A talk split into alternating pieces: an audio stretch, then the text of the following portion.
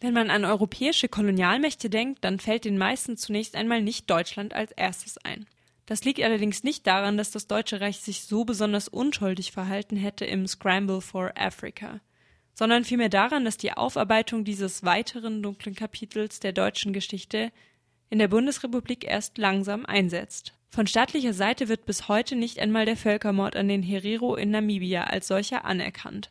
Wir haben darüber mit Professor Dr. Reinhard Kössler vom Freiburger Arnold Bergstresser Institut gesprochen. Zunächst aber wollten wir wissen, was Menschen in der Freiburger Innenstadt so zum Thema deutsche Kolonialgeschichte einfällt. Welche Kolonien hatte denn Deutschland? In Namibia, also Deutsch, was war es, ähm, äh, Südwestafrika. Ich weiß nicht, wo noch, fällt mir gerade nicht ein. Ach du lieber Himmel, jetzt stellen Sie mir eine Frage, bei, der, bei 37 Grad. Irgendwo in Afrika hatte man eine, was weiß ich. Ach, aber die genaue Orte. Also ja. bei, bitte bei 37 Grad kann ich nicht mehr denken. Welche Kolonien hatte denn Deutschland, beziehungsweise das Deutsche Reich? Tsingtao kennt man noch, oder? Wegen dem Bier.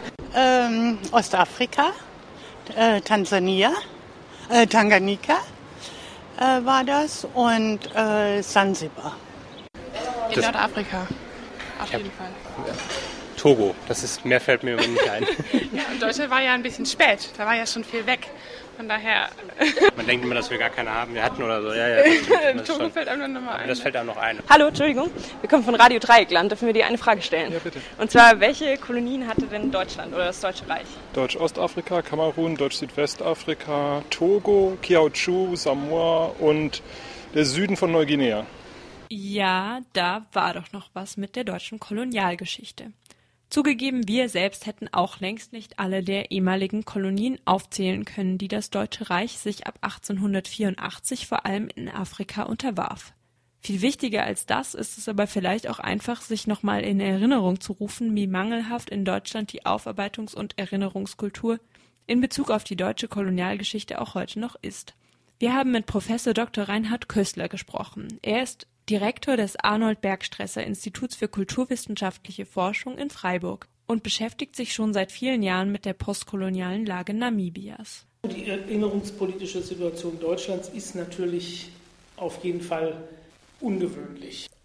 Und das wird ja gerne in letzter Zeit so dargestellt, also Auseinandersetzung mit Auschwitz ist quasi Gründungsmythos der Bundesrepublik oder noch etwas salopper gesagt, wir sind Erinnerungsweltmeister und äh, diese Art von Diskurs.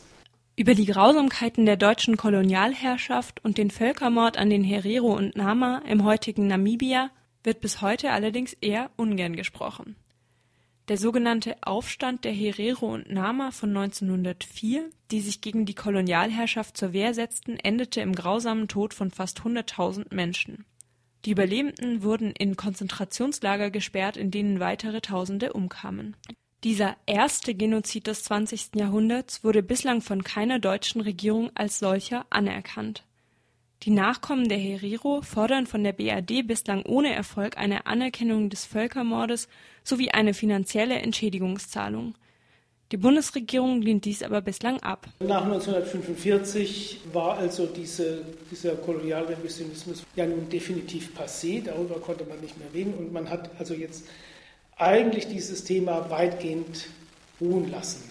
Also ich rede von kolonialer Amnesie in dem Sinne, dass sie nur noch marginal überhaupt diese Tatsache, dass Deutschland mal Kolonialmacht war und mit gewissen Folgen thematisiert wurde. Bis zu dem Punkt, dass eben und das hört man gelegentlich auch sogar heute noch, gemeint wurde, ja, Deutschland ist ja kolonial nicht belastet, kann also in Afrika als Moderator oder Vermittler auftreten und so weiter, weil äh, wir haben ja in dem Punkt zumindest uns nichts vorzuwerfen.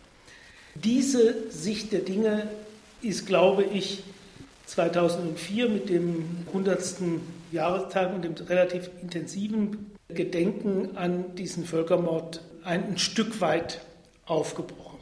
Was nach wie vor speziell eben bezogen auf äh, den Völkermord und äh, Namibia aussteht und äh, auch im Grunde genommen aussteht, ohne dass ich jetzt äh, eine kurzfristige Lösung sehen kann, ist ein adäquates öffentliches Verhalten und ein offizielles Verhalten. Das heißt also, eine Entschuldigung nicht irgendjemandes, sondern der Träger der Souveränität, das ist Bundespräsident oder Bundestag, mit entsprechenden Konsequenzen. Die frühere Ministerin für wirtschaftliche Entwicklung und Zusammenarbeit, Vittorik Zeul, hat ja 2004 auf der zentralen Erinnerungsveranstaltung in äh, Namibia eine Rede gehalten, wo sie sich formal entschuldigt hat oder zumindest das so gesagt hat.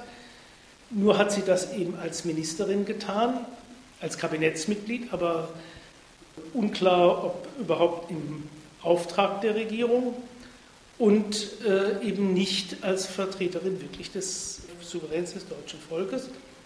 Und sie hat offensichtlich gemeint, man könnte das machen, ohne dass das materielle Konsequenzen hat. Und wenn ich mich für einen Völkermord entschuldige, dann sage ich ja, ich habe, also nicht ich, sondern also der Staat, den ich in diesem Fall vertrete, hat ähm, ja auch die Verantwortung für massive Schädigung. Das heißt also, etwas an äh, ja, äh, Ausgleich, Entschädigung, Wiedergutmachung ist äh, zu mir zu äh, äh, euphemistisch, weil, weil, es lässt sich nicht wiedergutmachen. Aber so etwas muss eigentlich die Konsequenz sein. Und die weitere Konsequenz äh, kann nicht sein, dass ich als, da ich ja in der Täterposition bin, also wir alle sind nicht Täter, wir sind auch nicht persönlich schuldig. Die, äh, es ist ja 100 Jahre her, die leben nicht mehr, auch die Opfer, soweit sie überlebt haben, leben nicht mehr, sondern sind ihre Nachkommen. Aber sie sind in der Opferposition. Wir, wenn wir Verantwortung übernehmen, sind in der Täterposition. Dann ist es nicht an mir zu sagen, was passieren soll, wie es dann von deutscher Regierungsseite immer wieder gemacht wurde, sondern ist mir aufgegeben, äh, zunächst mal zu fragen, was sind eigentlich die Vorstellung derjenigen in der Opfersituation und dann in einen Dialog einzutreten. Das ist bisher überhaupt nicht passiert. Aber vielleicht äh, sollte man doch äh, auch darauf hinweisen, es gibt natürlich Möglichkeiten, äh, da auch einzugreifen. Also eine wichtige Form sind postkoloniale Initiativen in verschiedenen Städten, wobei ich Freiburg, glaube ich, nicht nur, weil wir in Freiburg sind, besonders hervorheben kann, weil es hier auch äh, über die Website www.freiburgpostkolonial.de einfach ein tolles Informationsangebot gibt, wobei aber auch eben immer wieder deutlich gemacht wird, wie die alltäglichen Bezüge, wo wir vielleicht jeden Tag an dem Haus vorbeikommen, wo dies und jenes passiert ist, was mit Deutschland und Kolonien zu tun hatte, das uns dann so klarer machen kann, dass wir tatsächlich in einer postkolonialen Situation leben und vielleicht auch manche Leute dazu aktivieren kann, äh, das eine oder andere zu unternehmen, um die beschriebene ziemlich äh, verfahrene Situation zu verändern. Ja, auf dieser Seite freiburg-postkolonial.de finden sich zahlreiche Informationen und Materialien zum Thema Kolonialismus und Aufarbeitung des Kolonialismus, ganz besonders mit einem Schwerpunkt auf Freiburg und dessen Kolonialgeschichte. Und natürlich gibt es dort auch Informationen zu der aktuellen Debatte um einen möglichen Erinnerungsort in Freiburg.